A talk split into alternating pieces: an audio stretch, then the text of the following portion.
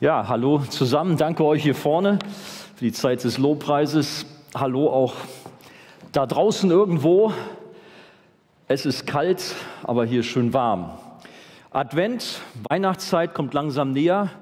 Ich weiß nicht, ob ihr es mitgekriegt habt. Irgendwie hat mich was geritten. Ich habe gedacht, oder wir haben gedacht, als Familie wäre doch schön, schon die Weihnachtszeit von vornherein gleich mit einem Tannenbaum auszunutzen. So steht jetzt schon seit Anfang Dezember bei uns ein Tannenbaum noch nie gemacht, aber einmal ist immer das erste Mal. Nun hoffen wir natürlich, dass er durchhält bis zum Heiligabend. Sonst werde ich ein Foto machen, das mal rumposten, wenn da nur so ein Grippe steht und ein Haufen Tannennadeln unten drunter, hat dann auch mal was ganz Besonderes. Ja, Advent. Wir haben heute einen adventlichen Text, so als Ausgangstext für unser Thema. Thema lautet, unsere Zukunft ist der Himmel. Wir sind ja immer noch so bei Fragen von euch, die ihr uns mitgegeben habt. Ähm, ja, da gab es so verschiedene Fragen von euch. Was ist eigentlich genau der Himmel? Wie soll man oder kann man ihn sich vorstellen? Äh, was machen wir da überhaupt da oben im Himmel dann? Ähm, naja, und welches Alter werden wir haben? Manche sterben, klar, sehr alt, die meisten. Manche aber auch ganz jung. Werden wir dann in diesem Alter dann auch im Himmel sein oder was passiert dort mit uns? Dann natürlich so ein spannendes Thema ja, ich freue mich jetzt auf die Hochzeit, wir sind verlobt, aber irgendwie habe ich mal gehört, im Himmel ist es nicht so mit Ehe und so, das wäre ja schade. Hm. Das sind so ein paar spannende Fragen, die hochkommen. Oder auch die Frage, habe ich gesagt, glaube ich, irgendwo habe ich geschrieben, die Frage aller Fragen mit den Haustieren natürlich. Kommen denn unsere Haustiere in den Himmel? Wir, wir schauen mal, erwartet jetzt nicht zu viel, weil ich kann mich auch nur an die Bibel halten.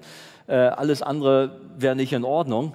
Und deswegen wollen wir da schauen, was Gott auch zu den einzelnen Punkten so sagt. Aber erstmal zu unserem Ausgangstext, den finden wir in Philippa Kapitel 3, könnt ihr gerne mit aufschlagen. Philippa Kapitel 3, Vers 20.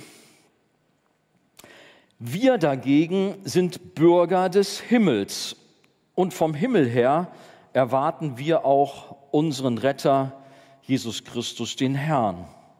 Also wir als Gläubige, wir dagegen sind Bürger des Himmels und vom Himmel her erwarten wir auch unseren Retter, Jesus Christus, den Herrn. Der Paulus hat hier in seinem Brief an die Gemeinde in Philippi unser Glaubensleben mit einem Lauf, mit einem Marathonlauf verglichen. Und am Ende ist natürlich irgendwann das Ziel und da ist Jesus dann, der uns im Himmel den Siegespreis überreicht. Wir warten darauf, aber hier in unserem Text heißt es auch, dass wir auch warten. Nicht nur, dass Jesus auf uns wartet, die wir das Ziel erreichen, sondern dass wir warten, nämlich auf Jesus, der als der versprochene Retter und Heiland wiederkommen wird.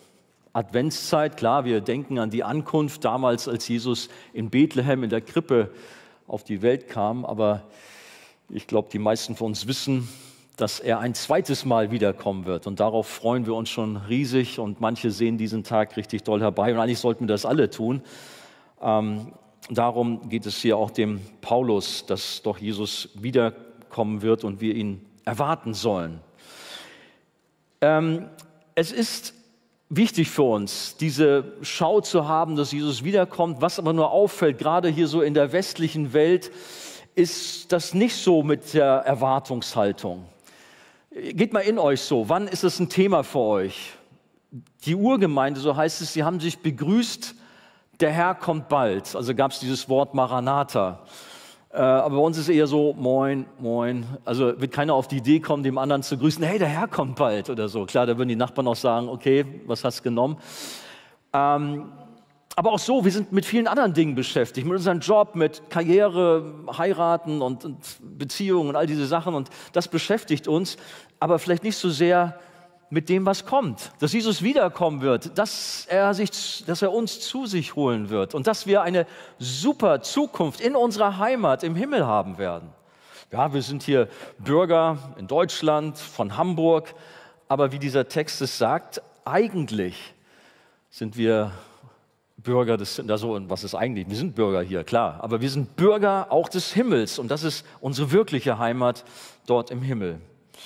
Auch wenn wir hier in der westlichen Welt vielleicht manchmal so ein bisschen eher abgelöscht sind, was diese Themen angeht oder auf das Diesseits fokussiert sind, ähm, ist es nicht überall so, Gott sei Dank. Und wir können da von den Christen lernen in Ländern der Verfolgung oder da, wo große Probleme sind, wo sie dann gerade aus diesem Problem heraus eine besondere Erwartungshaltung haben und sagen, Herr, bitte komm bald, mach diesem Elend hier ein Ende. Ich denke an Christen in Nordkorea, die es wirklich ganz, ganz schwer haben. Oder in manchen islamischen Ländern, wo sie verfolgt werden die sich danach sehen, in den Himmel zu kommen, wo sie keine Verfolgung mehr haben, kein Leid, keine Schmerzen.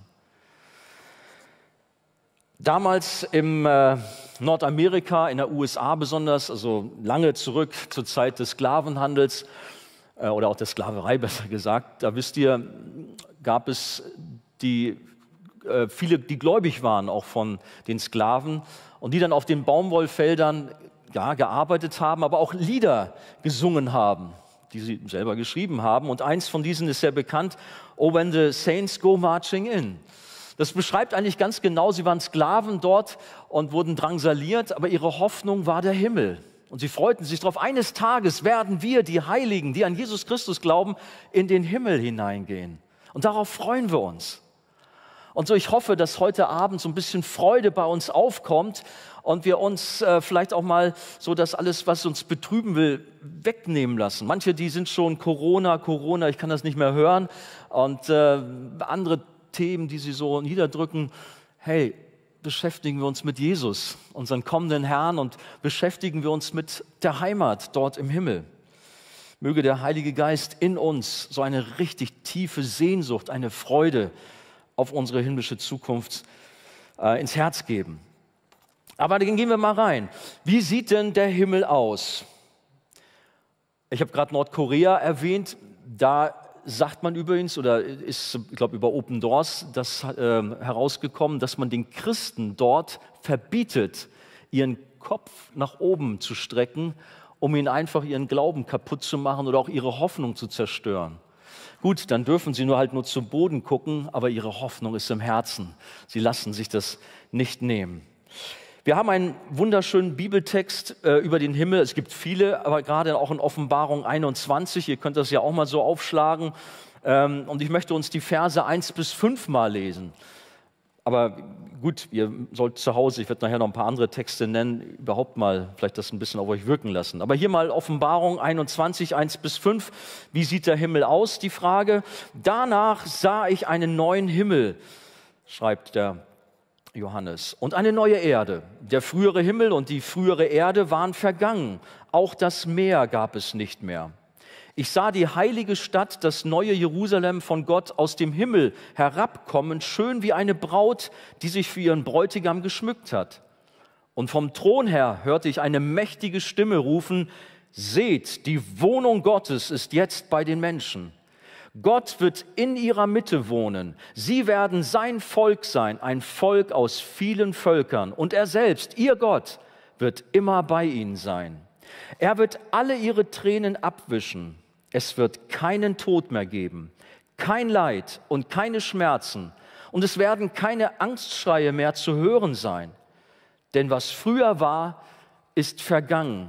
Und der auf dem Thron saß, sprach, das ist der lebendige Gott, siehe, ich mache alles neu. Das ist also echt eine knallige Botschaft, die man so richtig aufsaugen muss. Hier ist nicht von einer Renovierung der alten Erde die Rede, wo noch unter der Oberfläche der alte Mief so schlummert. Ich weiß nicht, das kennt man manchmal, ähm, ja, wenn man so ein bisschen was kaschieren will, dann wird vielleicht neue Farbe irgendwo raufgetan oder eine Tapete drüber gezogen, aber darunter ist eigentlich übler Schimmel und irgendwann taucht das dann wieder auf. Oder manche verstehen sich da aufs Auto reparieren und da sind vielleicht hier und da ein paar, Beulen, die werden dann geschickt zugespachtelt und dann Farbe drüber und es sieht eigentlich wie neu aus. Aber ja, wenn es nicht gut gemacht ist, dann kommt irgendwann der Rost wieder zum Vorschein und irgendwie ist das alles nicht so. Aber hier sagt Gott, dass er alles neu macht und diese Erde, dieser Himmel, es wird etwas Neues sein. Die alte Erde, auf der wir leben und der alte Himmel, Sie werden einmal der Vergangenheit angehören. Sie werden sich durch Feuer in ihre einzelnen Bestandteile auflösen. Äh, wir lesen davon im, zweiten Petrus Kapitel 3. Das ist nicht in der Offenbarung zu finden, sondern der Petrus spricht davon. Die neue Erde ist dann quasi so eine Art Wiederherstellung der alten Schöpfung Gottes und es wird alles so perfekt sein wie ganz am Anfang im Paradies mit Adam und Eva vor dem Sündenfall. Und auf diesem neuen Planeten einer neuen Erde, und übrigens diese neue Erde wird dann unser Himmel sein, um das klarzustellen. Da gibt es nichts Böses mehr, wie wir gelesen haben, kein Leid, keine Trauer, kein Schmerz, keine Krankheit und vor allen Dingen keine Sünde mehr. Das, was damals das Paradies zerstört hat, das, was damals die Beziehung zwischen den Menschen und Gott völlig kaputt gemacht hat, das ist nicht mehr da. Keine Sünde. Auch kein Teufel mehr. Keine Dämonen. Nichts, was uns irgendwie anfechten will und kaputt machen will. Alle unsere Tränen werden abgewischt. Aber das Größte wird sein, wir werden für immer, für alle Ewigkeit mit dem lebendigen Gott ganz eng zusammen sein, mit ihm Gemeinschaft haben, mit dem Vater, dem Sohn und dem Heiligen Geist. Und das ist einfach Glück, Harmonie, Freude, Frieden, was man sich ausdenkt. Es ist das Beste, was es überhaupt gibt. Da reichen die Worte von mir schon gar nicht, aber auch vom besten Preacher, den es gibt, nicht aus, um den Himmel zu beschreiben und euch schmackhaft zu machen und euch einfach näher zu bringen. Es wird gigantisch sein. Unsere Sehnsucht, unser Glaube, der hat sich dann erfüllt, wenn wir im Himmel sind und wir sehen und erleben es alles mit eigenen Augen, ähm, was wir hier auf dieser Erde besprochen haben, heute in einer Predigt bearbeiten, was wir gelesen haben in der Bibel, wo unsere Hoffnung, unsere Sehnsucht war, dann sind wir da und erleben es. Aber was nützen uns die schönsten und größten Segnungen des Himmels, wenn Gott nicht da ist? Also das Wichtigste ist tatsächlich im Himmel, dass Gott selbst da ist. Und er ist ja da, genau in der Mitte. War manchmal ist es nämlich interessant, man schmückt sich das so aus, ah, es wird toll im Himmel sein, da über die goldenen Straßen flanieren, da kommen wir gleich noch zu und hey, alles ganz cool und toll und das beste Essen, den besten Wein und irgendwie alles ganz toll. Ey, Moment mal, das geht da auch um Jesus, der ist auch noch da. Ah ja, ja, ja, Jesus ist auch noch da. Ne? Also es ist kein Himmel, wenn Jesus nicht da ist. Das ist ganz wichtig. Hat mal jemand gesagt, ich möchte dann lieber in der Hölle sein, wenn der, ich meine, das ist ein ganz blöder Spruch fast, ne? aber wenn, wenn Jesus dann da ist. Ne? Aber es geht um Jesus, ihr versteht. Das ist das Entscheidende. Gott ist der Mittelpunkt. Er wohnt in der Mitte seines Volkes und er ist sogar das Licht des Himmels. Es gibt keine Sonne in dem Sinne mehr. Aber kommen wir nun mal zu der näheren Beschreibung äh, des Himmels, beziehungsweise zunächst mal zu dieser großen himmlischen Stadt, von der dort die Rede ist, in Offenbarung 21, nämlich diesem himmlischen Jerusalem. Hat also nichts mit dem Jerusalem dort in Israel jetzt zu tun. Es ist eine Stadt, die ganz interessant beschrieben wird. Da ist von äh, übertragenen Sinn von 2200 Kilometer Länge, Breite, Höhe und so die Rede eigentlich wie ein großer Würfel. Ich habe tatsächlich sogar von Theologen gelesen, die sagen, ja, das ist, muss man so bildlich verstehen, das ist eigentlich ein riesengroßes Hochhaus, wo wir dann so leben werden. Gut, sie haben dann noch andere ähm, Worte dafür gefunden, aber das hat mich dann eher so ein bisschen befremdet, dass wir dann in der Ewigkeit in einem großen Hochhaus wohnen werden. Leider hat es mit der Technik nicht so geklappt. Ich hatte da so einen falschen Stick, sonst hätte ich euch mal so eine Vorstellung an die Wand, äh, ja, an die Wand werfen lassen. Aber ihr könnt ja selber mal googeln, da haben so manche sich da Vorstellungen entwickelt, wie das so aussieht. Nicht jetzt, irgendwann hinterher könnt ihr das machen, wie das neue Jerusalem von manch einen sich äh, vorgestellt wird. Aber hier die Bibel sagt äh, dann etwa so 2200 Kilometer Länge, Breite, Höhe. Das ist so eine Fläche, um eine Vorstellung zu haben, wie so Mitteleuropa, Deutschland bis Moskau, so eine Größe. Die Stadt besteht nicht aus edlem Marmor oder anderen besonderen Baustoffen, wie man das heute in der modernen Technologie vielleicht hier und da tolle Bauwerke hochzieht, sondern diese Stadt besteht aus purem Gold oder sehr viel Gold mit dabei. Ich habe gerade schon die goldenen Straßen erwähnt. Dann ist da von verschiedenen Edelsteinen die Rede, die in der Mauer drin sind.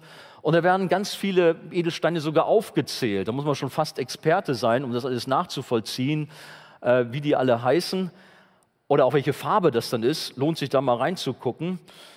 Ähm, und tatsächlich, das ist sehr interessant, alle Farben sind vertreten und man hat eine Ahnung, das, was der dort gesehen hat, das muss ihn schier überfordert haben.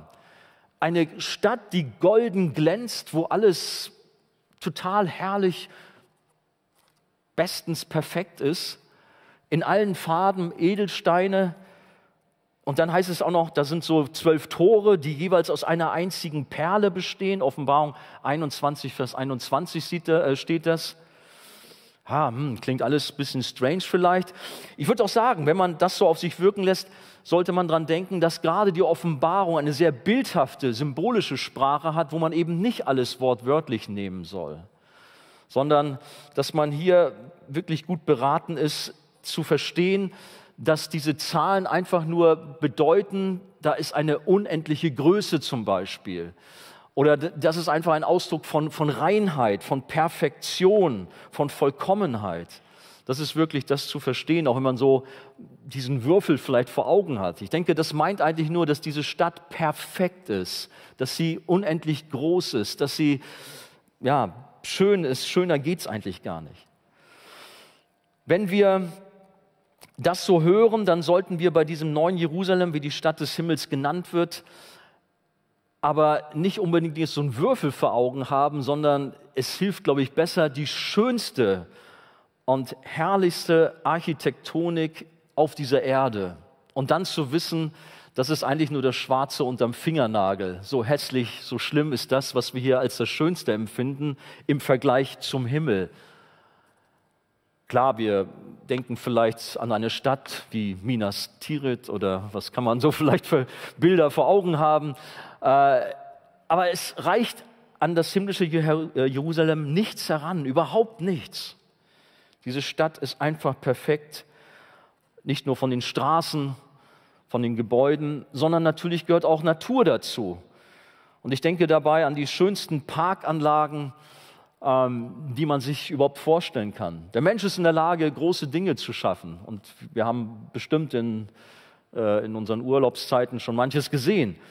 Aber der Himmel wird um ein Vielfaches grandioser und schöner sein. Wir haben vielleicht Naturschauplätze unserer Erde vor Augen, weiße, weite Sandstrände mit Palmen. Im Himmel wird es noch viel, viel gigantischer, viel schöner sein. Da, wo du hier schon geträumt hast und gesagt hast, wow, hier mal tauchen und surfen und was weiß ich, im Himmel ist das viel, viel besser, viel schön. Gut, wir haben gelesen, es gibt kein Meer mehr. Ähm, gut, es gibt Ausleger, die sagen, das darf man nicht ganz so verstehen, sondern nur die bedrohliche Art des Meeres, die wird nicht mehr da sein. Ich habe für mich hier, hier auch reingeschrieben, gut, wenn es kein Meer mehr gibt, dann gibt es eben einen riesengroßen See. Irgendwas gibt es auf jeden Fall auch in der Richtung, dass wir auf unsere Kosten kommen, auch was vielleicht Wassersport anbelangt oder auch äh, wer überhaupt Freude am, am Wasser hat. Nicht, dass man denkt, ach man, das ist alles gar nicht mehr da. Was machen wir dann bloß? Dann haben wir kein, keine Surfmöglichkeit mehr. Ne? Also das ist jetzt hier ein kleiner Insider, hier gerade mal ein Blickkontakt. Ähm, ja, alles vom Feinsten, vom Besten. Unsere Erde hier, die wurde einmal wunderschön gestaltet. Aber wir wissen, dass durch die Umweltkatastrophen, durch den Sündenfall alles mehr und mehr zerstört wurde, auch wenn das jetzt dennoch ganz gut hier und da noch aussieht. Aber unsere Erde ist schon vom Sündenfall sehr gekennzeichnet. Hier in unserem deutschen Lande geht es ja noch ganz gut mit strengen Gesetzen. Aber ich war auch schon in Asien unterwegs und äh, es war echt schlimm, wo man gar nicht das Wasser sehen konnte, weil alles zugemüllt war und alles verdreckt war und die Leute nicht Masken wegen Corona vor der Nase hatten, sondern weil der Smog so groß war. Also es gibt auf dieser Welt schon manches, was sehr kaputt ist.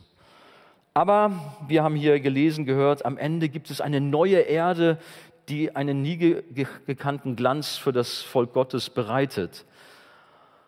Schöne Landschaften, aber auch eine fantastische Tierwelt. Das ist auch ein wichtiger Punkt. Manche denken, ja, der Himmel ist dann irgendwo so sehr, äh, ja, nur Gold alles. Ja, da fehlt irgendwie das Leben, oder? Also ich bin sicher, dass es da Tiere gibt. Im Übrigen lesen wir in der Offenbarung, dass da weiße Pferde doch kommen. Der Herr Jesus reitet auf einen weißen Pferd. Irgendwo muss das weiße Pferd ja herkommen. Ne? Also wenigstens gibt es weiße Pferde. Aber ich bin sicher, wenn das eine neue Erde ist, hey Leute, dann ist da alles, was wir auf dieser Erde auch haben, nur viel besser, viel schöner, viel grandioser. Das heißt, das, was an Tieren hier bei uns schon lange ausgestorben ist, das werden wir dort wiedersehen. Ich meine, klar, die Menschen machen sich Gedanken, wie so ein Dinosaurier aussah und Jurassic Park lässt grüßen. Aber das sind ja auch nur Spekulationen anhand von den Knochen, die man gefunden hat. Aber tatsächlich werden wir das alles dort im Himmel sehen. Tieren, von denen wir hier gar keine Ahnung haben, dass es sie gegeben hat. Aber sie werden alle wieder da sein. Der Hiob, der hat ja in seinem Buch Hiob 40 und 41 da mal von Gott so eine kleine Lektion bekommen. Denn Gott hat zu ihm gesagt, was, du willst dich so quasi mit mir anlegen? Komm, ich zeig dir mal die größten Tiere meiner Schöpfung. Und hat dann, man kann es nur sagen, es müssen Dinosaurier gewesen sein. Der Luther hat das mit Nilpferd und Krokodil übersetzt, aber das kommt einfach nicht hin, wenn man die Beschreibung auf sich wirken lässt. Wir werden alle Tiere sehen, die gesamte Vielfalt der Schöpfung. Nun kommt natürlich diese heiße Frage, die mir echt schon oft gestellt worden ist. Ja, sind denn auch unsere Haustiere dabei? Da wird es mir ein bisschen heiß dann. Wisst ihr warum? Einmal natürlich, ja, ich habe einen süßen Kanal, ich habe sogar zwei gehabt, so Wellensittiche, Kanarienvogel auch schon.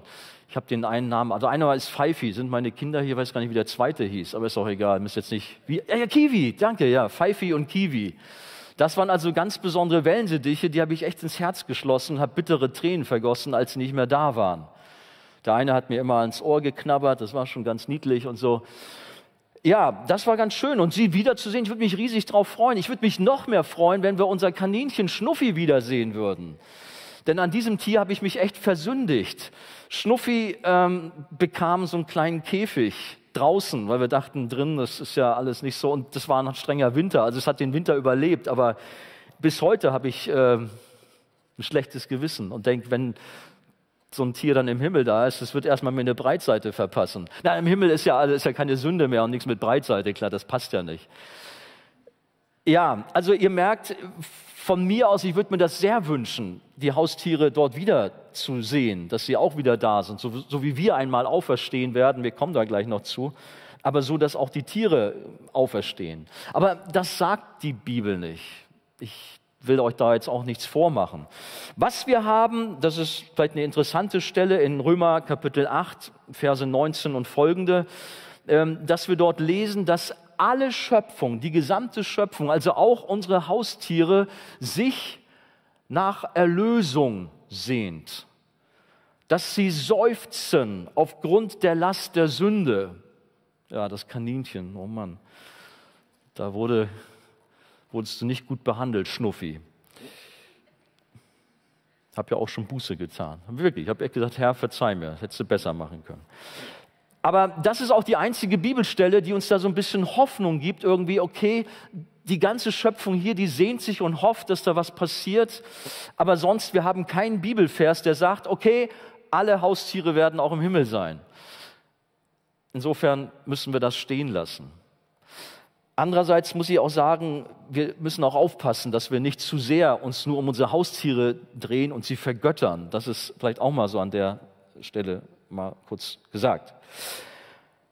Gut, dann haben wir natürlich die Aussage von Himmel, dass dort nicht nur Tiere, Pflanzen, was wir alles hier auf dieser Erde natürlich auch haben, nur oben in Reinperfektion dann haben, sondern dass dort auch unvorstellbar schöne, mächtige Engelwesen sein werden. Und nicht nur ein paar, sondern Millionen und Abermillionen und Milliarden unzählige, die sich dort aufhalten. In Hesekiel Kapitel 1, da merken wir, dass dieser Prophet überfordert ist mit dem, was er dort in einer Vision gesehen hat. Müsst ihr mal in Ruhe auf euch wirken lassen. Da haben schon manche Esoteriker draus gemacht, dass der Hesekiel da möglicherweise irgendwelche UFOs gesehen hat und was nicht alles. Hey, das ist natürlich alles großer Quatsch. Aber auf jeden Fall hat er dort Engelwesen gesehen und auch den Thronsaal, den Thron Gottes und alles hat ihn fasziniert und wirklich schier überfordert, weil es einfach zu krass, zu mächtig war. Aber all das werden wir natürlich auch sehen. Ich habe übrigens da auch mal eine Predigt vor einiger Zeit am 12.09. drüber gehalten unter dem Titel Einblick in die unsichtbare Welt der Engel und Dämonen. Deshalb soll das an dieser Stelle ausreichen. Aber natürlich gehört die gesamte Engelwelt auch zum Himmel. Kommen wir zu einem weiteren Punkt. Wie sehen wir im Himmel aus? Das ist ja auch etwas, was uns, denke ich, so beschäftigt. Werden wir wie Engel sein? Jesus sagt ja an einer Stelle so etwas, ihr werdet wie die Engel sein. Äh, Habe ich womöglich Flügel oder goldene Löckchen? Ja, gut, ja, weiß ich nicht. Nee, das steht schon natürlich nicht da. Ich habe auch mal jemanden sagen hören, wir werden dort oben nur so abstrakte Figuren sein. Das konnte ich jetzt nicht so ganz nachvollziehen. Vielleicht war das so die Frage, was ist eine Seele zunächst mal? Hm, ja, gut. Aber die Bibel spricht ganz klar davon, dass wir einen normalen Körper haben werden. Also schon himmlisch, aber so wie wir hier auch sind, mit Armen und Beinen und ganz normal, nicht irgendwie abgespaced, irgendwas anderes, dass man irgendwie an Star Wars oder sowas denkt, sondern ganz normale Körper. Nur halt nicht vergänglich, sondern himmlisch und unvergänglich perfekt. Und dann war auch natürlich immer die Frage auch, werden wir uns wiedererkennen? Was meint ihr? kommen da oben an und stehen wir erstmal, oh ja, nu, und wo sind sie denn?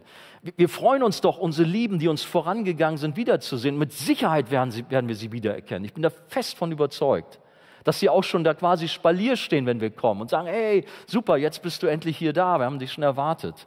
Oder spätestens dann, wenn ähm, das Finale kommt, dass wir dann alle äh, zusammen dort sein dürfen im Himmel. Es wird eine Freude sein, einander wiederzuerkennen, wiederzutreffen.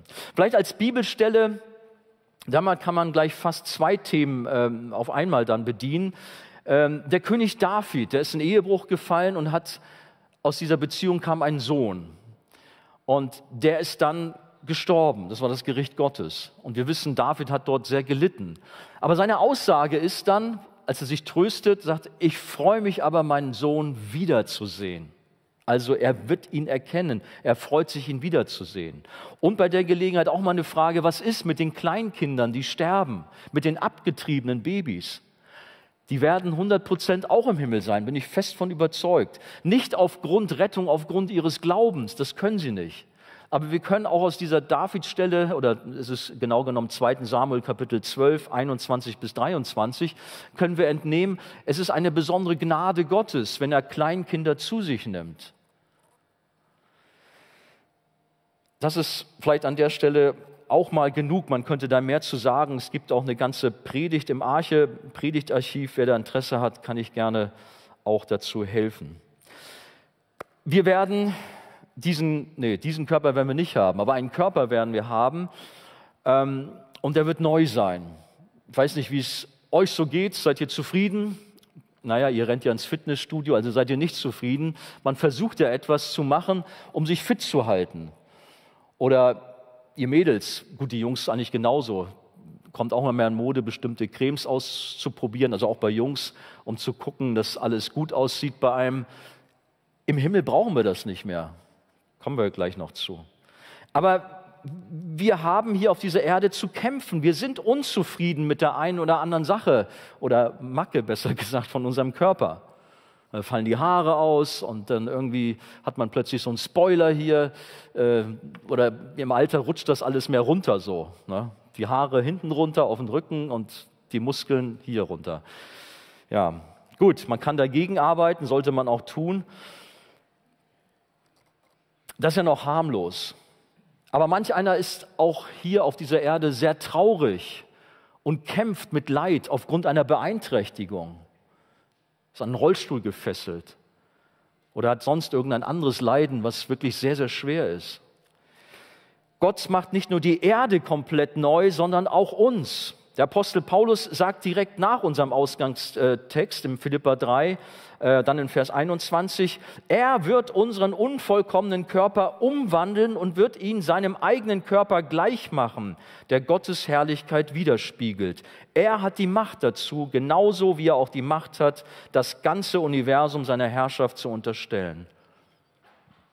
Wow. Und das geschieht bei der Auferstehung, beziehungsweise dann, wenn Jesus wiederkommt. Solange heißt es abzuwarten. Zu warten, was meine ich? Gehen wir mal der Reihe nach. Wenn wir sterben, werden wir im selben Augenblick, wenn wir auf dieser Erde unsere Augen für immer schließen, sie in der Ewigkeit für immer öffnen. Hat mal jemand gesagt, wir sind nur einen Wimpernschlag von der Ewigkeit entfernt. Mit dem Tod werden unsere Seelen diese Welt verlassen und sogleich bei Jesus im Paradies sein, wie er es auch dem bußfertigen Verbrecher am Kreuz zugesichert hat. Lukas 23, Vers 43. Und dort im Himmel warten die Seelen der verstorbenen Heiligen bis auf das große Finale am Ende der Zeit.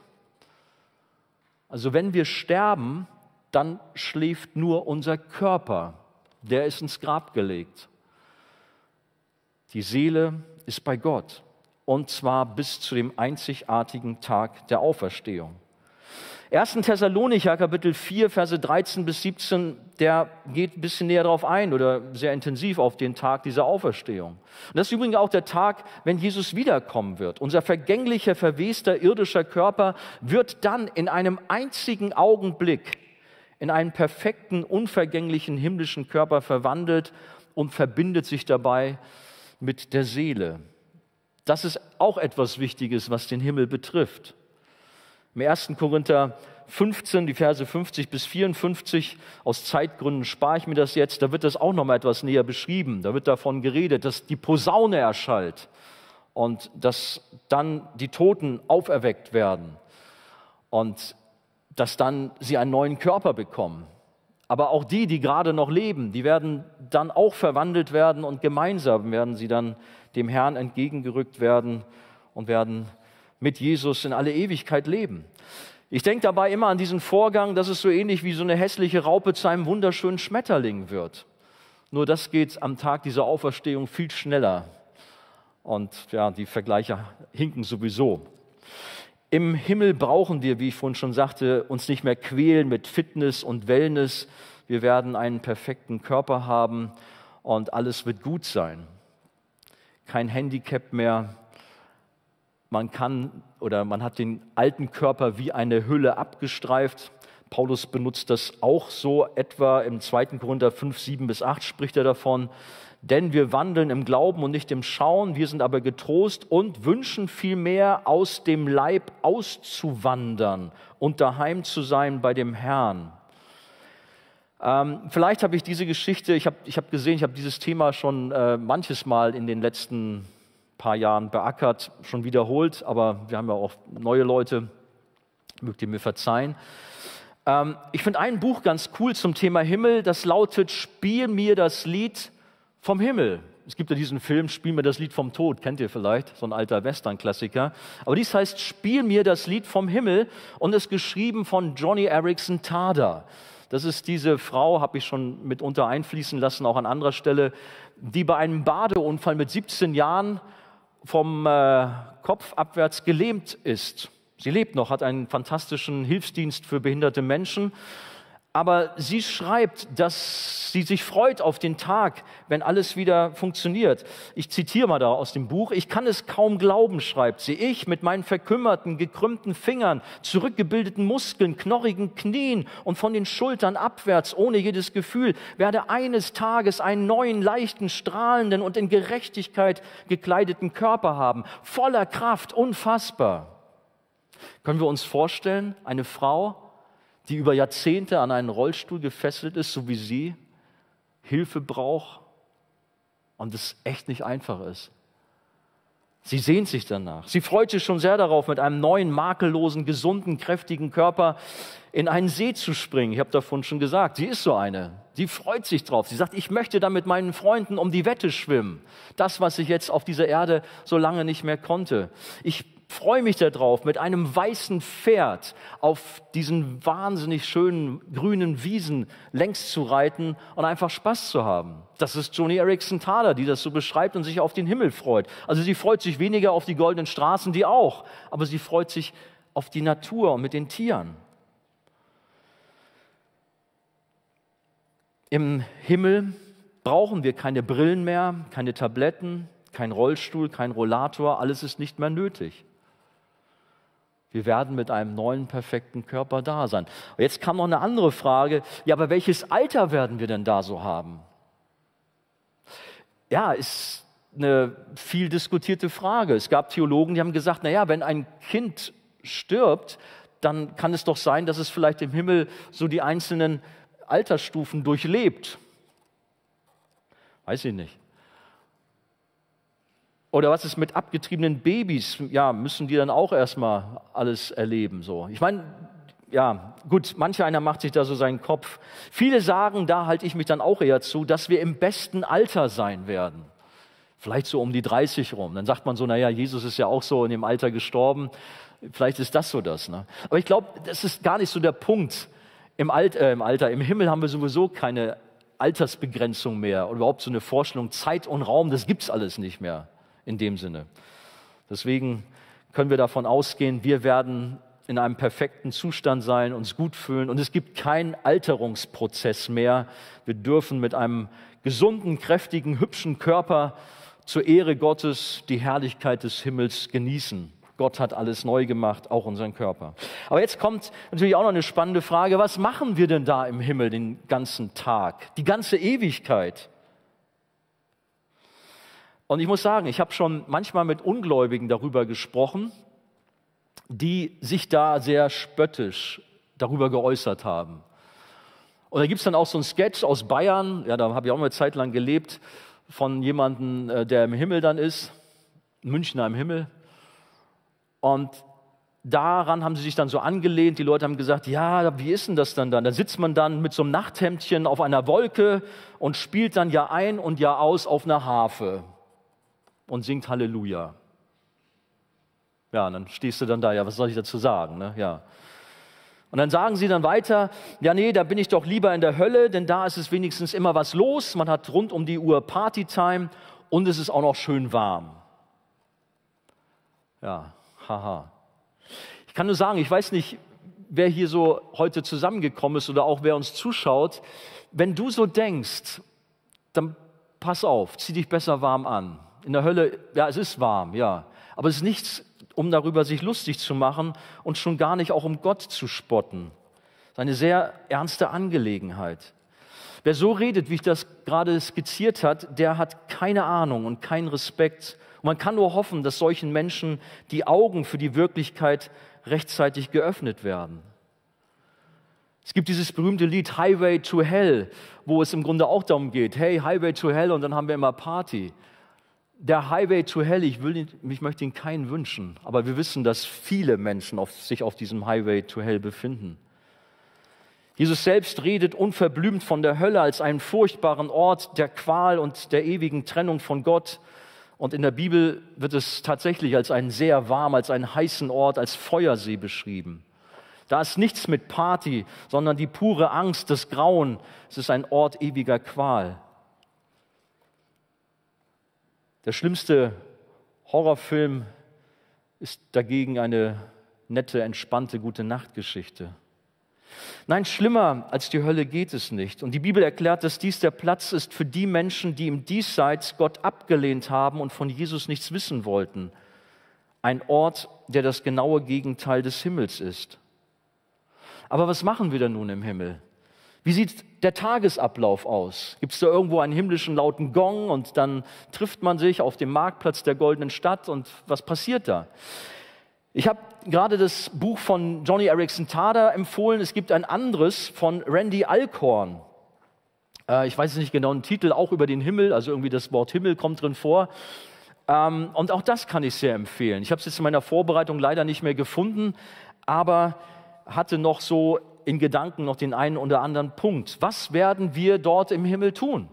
Und man kann ja selber auch die Bibel lesen und da wird man auf jeden Fall als erstes drauf stoßen, wir werden im Himmel anbeten, wir werden Lobpreis machen, wir werden vor Gott sein. Aha, anbeten, Lobpreis machen. Aber da war doch der Typ, der hat gerade gesagt, wir sitzen dann im Nachthemd auf, ein, auf einer Wolke mit einer Harfe und singen Halleluja. Also doch. Und tatsächlich, es gibt ja in äh, Offenbarung Kapitel 5, da gibt es eine Bibelstelle, ich lese sie gleich mal vor, aber da steht tatsächlich, dass die Ältesten, also ein Bild auf die Gemeinde, dass die, die eine Harfe in der Hand haben. 24 äh. Älteste, die eine Harfe spielen. Aber dazu muss ich sagen, ich bin jetzt auch in meiner Vorbereitung da auch drüber gestolpert. Natürlich, Offenbarung ist eine harte Nuss. Und es gab auch einige von euch, die gesagt haben, Mensch, lass doch mal die Offenbarung mal wieder so richtig durchnehmen. Das heißt mal wieder, ich weiß gar nicht, wann wir die äh, überhaupt mal im Wickel so hatten. Es ist ein schweres Buch, keine Frage. Aber wenn man das so liest, dass dort die Harfe gespielt wird, dann ist es nicht irgendwie in Anlehnung an diesen Münchner im Himmel, sondern all das ist symbolisch zu verstehen, wie auch das meiste andere in der Offenbarung, wie ich vorhin schon mal gesagt habe, und auch besondere Zahlenwerte, die als Symbolik zu verstehen sind. Bei Anbetung dürfen wir sicher an die genialsten Lobpreiskonzerte denken und die sind natürlich in keinster Weise langweilig und eintönig. Dass wir uns vorstellen, wir sind dort oben zu Millionen und Abermillionen zusammen. In der Mitte ist Jesus, dem unsere Anbetung gilt. Er ist hautnah dabei und wir dürfen ihm unsere Lieder singen. Wir dürfen ihn feiern, hochleben lassen, loben, preisen. Wie gigantisch ist das denn? Wir freuen uns über Lobpreiskonzerte, aber im Himmel ist noch alles tausendmal schöner und größer. Diese Atmosphäre können wir nur erahnen. Manchmal finden wir es toll, in einem riesigen Stadion zu sein, wenn der HSV denn mal gewinnt. Aber die Atmosphäre da ist unvergleichlich schöner, grandioser. Ich lese jetzt doch mal so einen Text aus Offenbarung Kapitel 5, Verse 11 bis 14. Dann sah ich eine unzählbar große Schar von Engeln, tausendmal Tausende und zehntausendmal Zehntausende, also hundert Millionen. Sie standen im Kreis rings um den Thron, um die vier lebendigen Wesen und um die Ältesten. Und ich hörte, wie sie in einem mächtigen Chor sangen. Würdig ist das Lamm, das geopfert wurde, Macht und Reichtum zu empfangen, Weisheit und Stärke, Ehre, Ruhm und Anbetung. Und alle Geschöpfe im Himmel, auf der Erde, unter der Erde und im Meer, alle Geschöpfe im ganzen Universum hörte ich mit Einstimmen und rufen Anbetung, Ehre, Ruhm und Macht für immer und ewig dem, der auf dem Thron sitzt und dem Lamm. Die vier lebendigen Wesen antworteten Amen und die Ältesten warfen sich nieder und beteten an. Man lässt das so auf sich wirken, aber möge der Herr uns eine Schau dafür geben, wie gewaltig das ist, wenn Millionen und Abermillionen von Menschen oder sogar hier Engeln stand von 100 Millionen, ist die Rede, Gott anbeten und ihn feiern. Und der Grund unseres Lobpreises, unserer Anbetung ist alleine unser König Jesus Christus, der uns gerettet hat, der unser Herr ist. Ich denke, wir freuen uns alle auf diese herrlichen Anbetungs- und Lobpreiszeiten. Aber wir werden nicht nur Lobpreis und Anbetung im Himmel haben, wir werden Freundschaften pflegen. Kontakte haben, noch und nöcher. Hebräer Kapitel 12 ist mir dazu aufgefallen, da ist von einer Wolke von Zeugen die Rede, die Heiligen, die uns auch vorangegangen sind und unsere Lieben, die wir im Himmel wieder treffen werden. Wir werden alle Heiligen im Himmel wieder treffen und werden sie sehen. Äh, Im Hebräer Kapitel 12 in den Versen 22 bis 24 da, oder ich lese mal gerade mal, ihr hingegen seid zum Berg Zion gekommen, zur Stadt des lebendigen Gottes, zu dem Jerusalem, das im Himmel ist.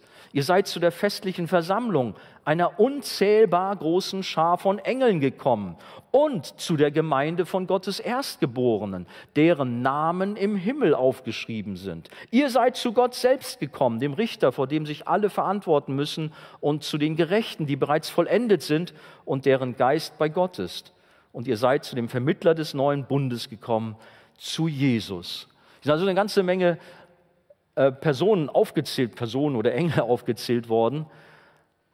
Und wir haben im Himmel reichlich Zeit, sie alle kennenzulernen,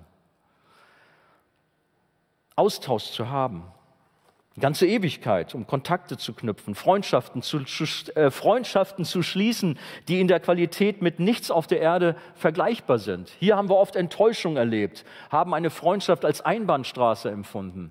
Aber so wird es nicht im Himmel sein. Diese Freundschaften haben eine ganz andere Qualität. Da ist keine Sünde, da ist nur Glück und Harmonie und Freude.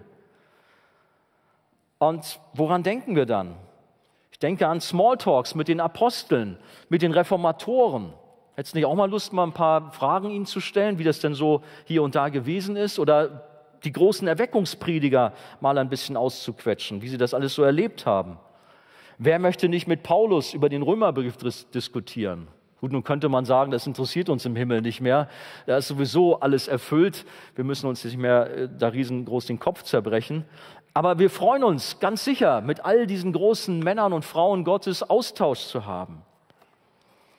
Oder wir lassen uns von den berühmten Missionaren aus erster Hand berichten, wie diese oder jene spannende Geschichte auf dem Missionsfeld unter schwierigsten Umständen sich zugetragen hat.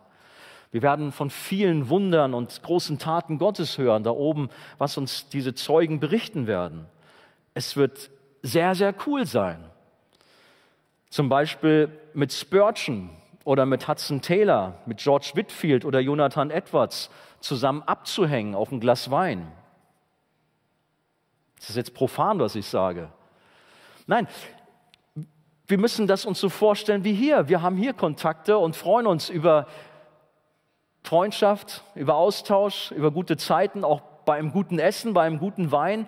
Und von Essen und von Trinken ist im Himmel auch die Rede. Das ist nicht ausgeblendet. Gut, bei Martin Luther, der wird vielleicht nicht Wein, sondern ein Glas Bier haben wollen. Ne? Aber stellt euch das doch mal vor, wenn wir da oben sagen, ey, komm, Setzen wir uns mal zusammen hin hier an den Tisch und dann lass uns mal ein bisschen Pläuschen halten. Erzählt doch mal. Oder vielleicht auch bei einer Wanderung durch die schönsten Landschaften der neuen Welt oder während wir gerade auf so einem Dino daherreiten. Keine Ahnung, hat man ein bisschen Fantasie. Das ist ja zulässig. Oder die Jungs, die werden mit Simson Armdrücken machen und mal zeigen, okay, wir haben es auch drauf. Na, weiß ich nicht. Simson war schon nicht schlecht.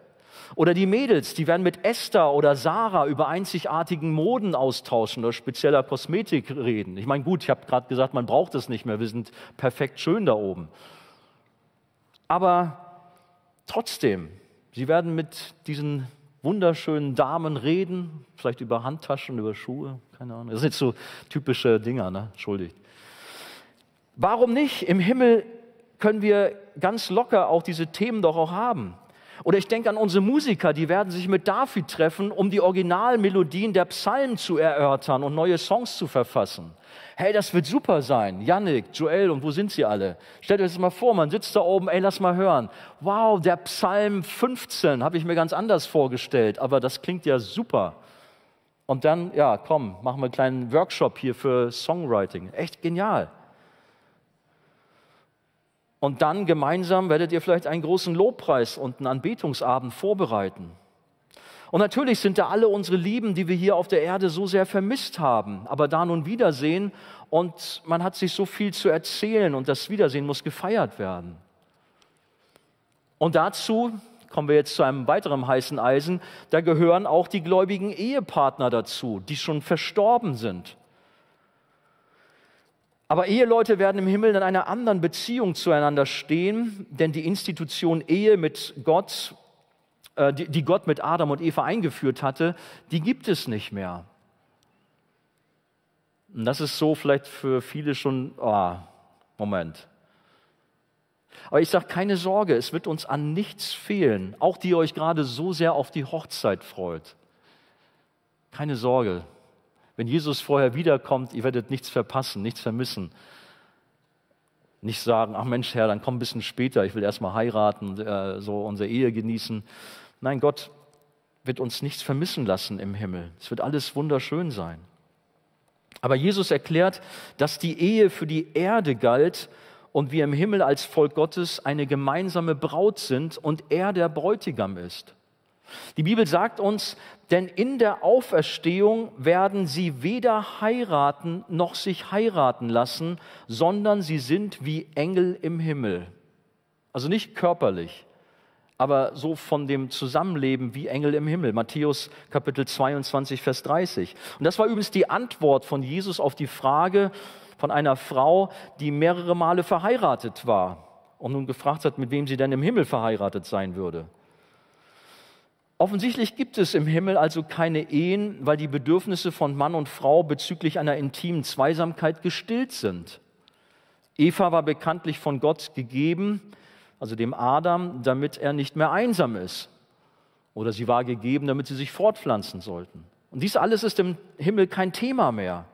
Das heißt aber nicht auf der anderen Seite, dass nicht Mann und Frau trotzdem eine enge Beziehung im Himmel haben werden. Habe heute meine Frau so ein bisschen geärgert. Sie hat dann gesagt, ja, wie ist denn das denn im Himmel? Habe ich gesagt, ja, ich wohne dann da und du dann da. Oh nö.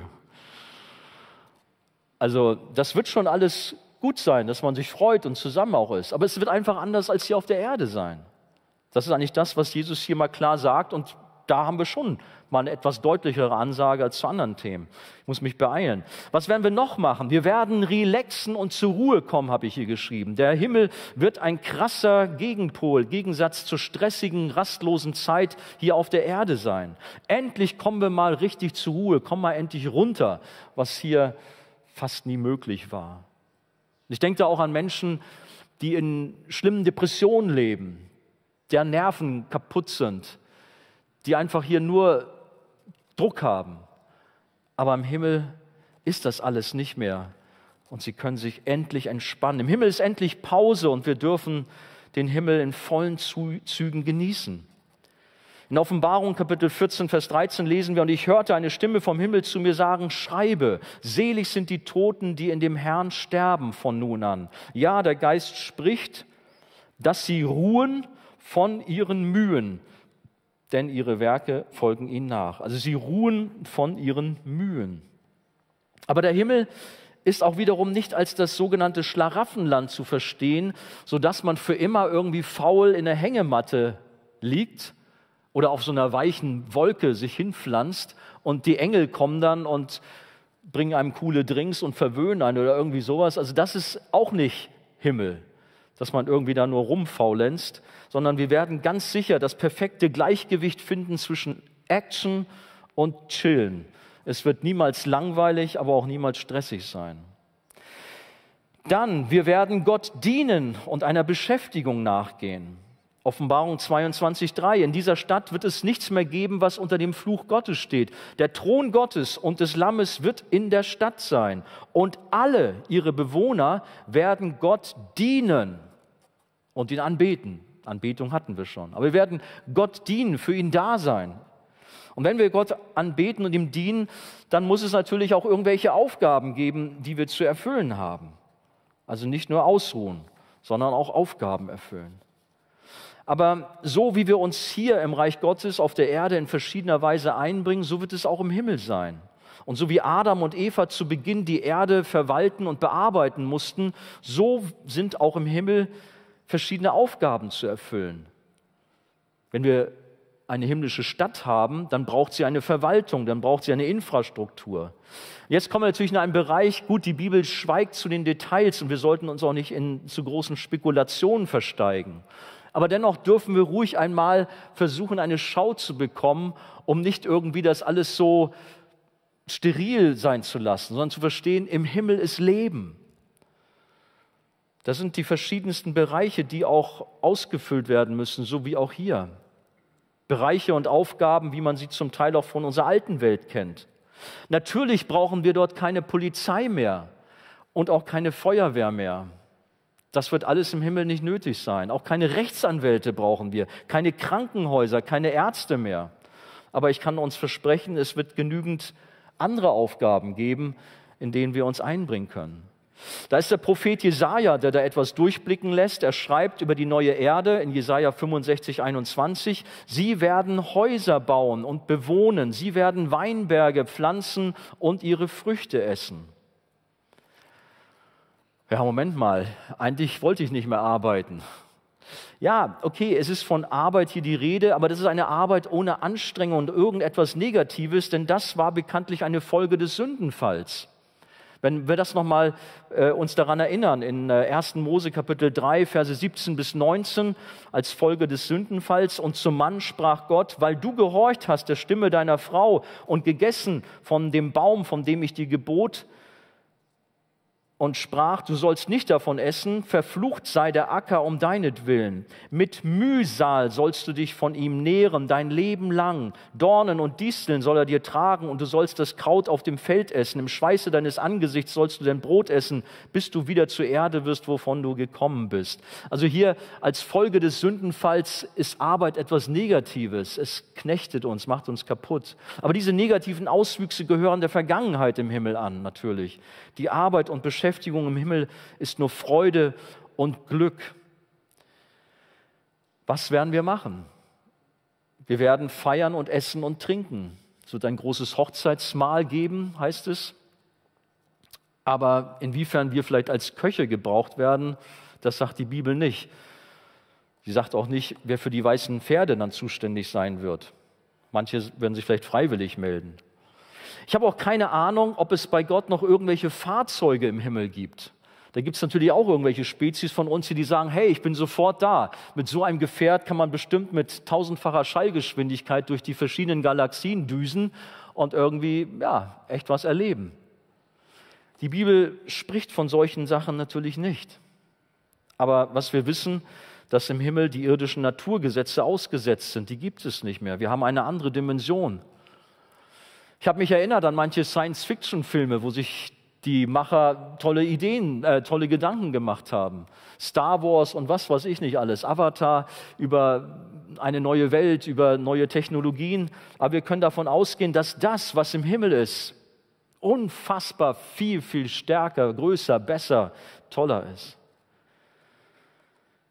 Ich lehne mich an Randy Alcorn an, der sagt, wenn es eine himmlische Stadt gibt, und die gibt es ja, dann gibt es auch kulturelles Leben, auch sportliches Leben.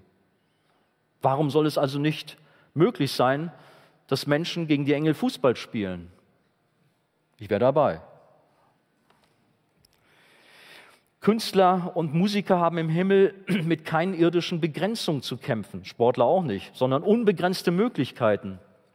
Also wenn es irgendwo innovativ ist, dann im Himmel. Wir werden gigantische neue Leistungen bringen. Es werden fantastische Sachen möglich sein. Der Turmbau zu Babel war ein Projekt der Sünde und wurde deshalb von Gott gestoppt. Aber im Himmel, wo nicht ein Hauch von Sünde zu finden ist, da wird Gott den Menschen Freiraum geben und wir werden wandeln in den Werken, die er in uns oder die er zuvor bereitet hat, heißt in Epheser Kapitel 2, Vers 10. Wir werden Dinge entwickeln und Werke in Vollkommenheit erarbeiten und erbauen und ausleben, von denen wir uns keine Vorstellung machen. Ich komme so langsam zum Schluss, muss ich auch. Ich habe schon wieder viel Zeit verbraucht, ich bitte um Entschuldigung, aber ich dachte, es ist doch gut bei so vielen Fragen, die halt bei dieser Thematik eingegangen ist. Eine entscheidende Frage noch, wer wird im Himmel sein?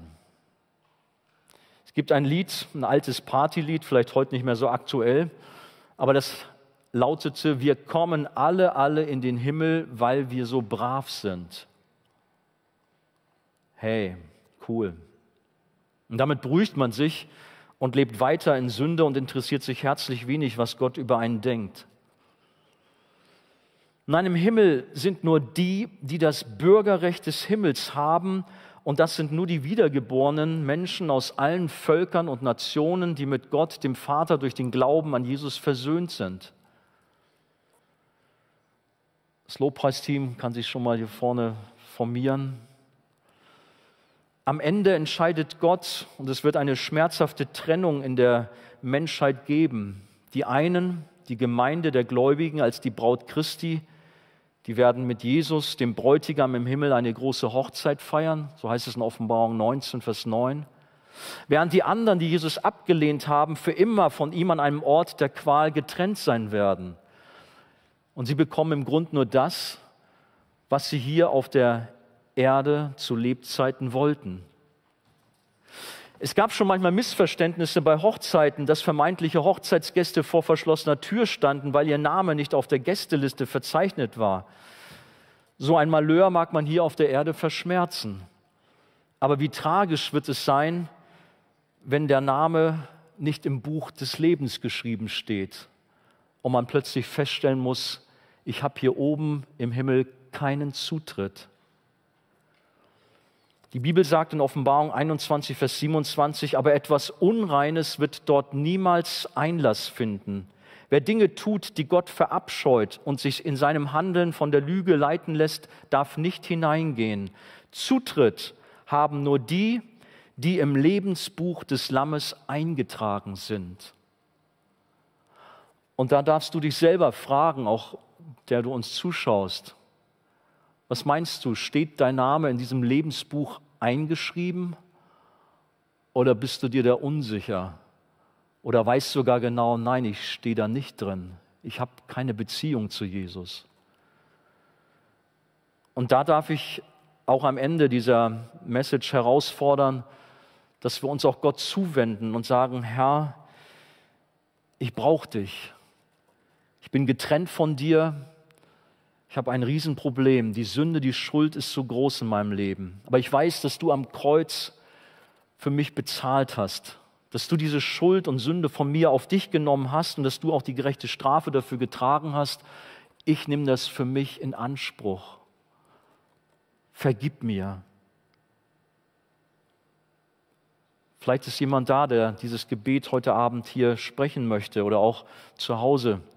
Lade dich ein, das zu tun. Wie tragisch wird es sonst sein, wenn du im Himmel bist und Jesus zu dir sagen muss, ich kenne dich nicht. Wir müssen unser Verhältnis zu Gott hier auf der Erde zu Lebzeiten klären und ich kann nur alle ermutigen, das zu tun. Suche Gott und begegne ihm heute Abend, damit die Sache klar ist und du weißt, dass du auch wirklich im Himmel sein darfst. Aber die das wissen, und das sind die meisten natürlich hier, und ich hoffe, du gehörst auch zu Hause dazu. Wir dürfen uns freuen, wir dürfen jubeln, voller Dankbarkeit sagen, ja Herr, danke, was ich für eine großartige Zukunft haben darf. Ich werde einmal bei dir sein. Ich werde einmal dieses große Hochzeitsfest feiern. Und ich werde einmal für immer zusammen mit dir im Himmel alles erleben und genießen. Freut ihr euch drauf? Habt ihr Sehnsucht? Dann zeigt es eurem Herrn auch in einer Zeit des Lobpreises, der Anbetung, dass dem so ist und feiert euren König aller Könige. Gott segne euch.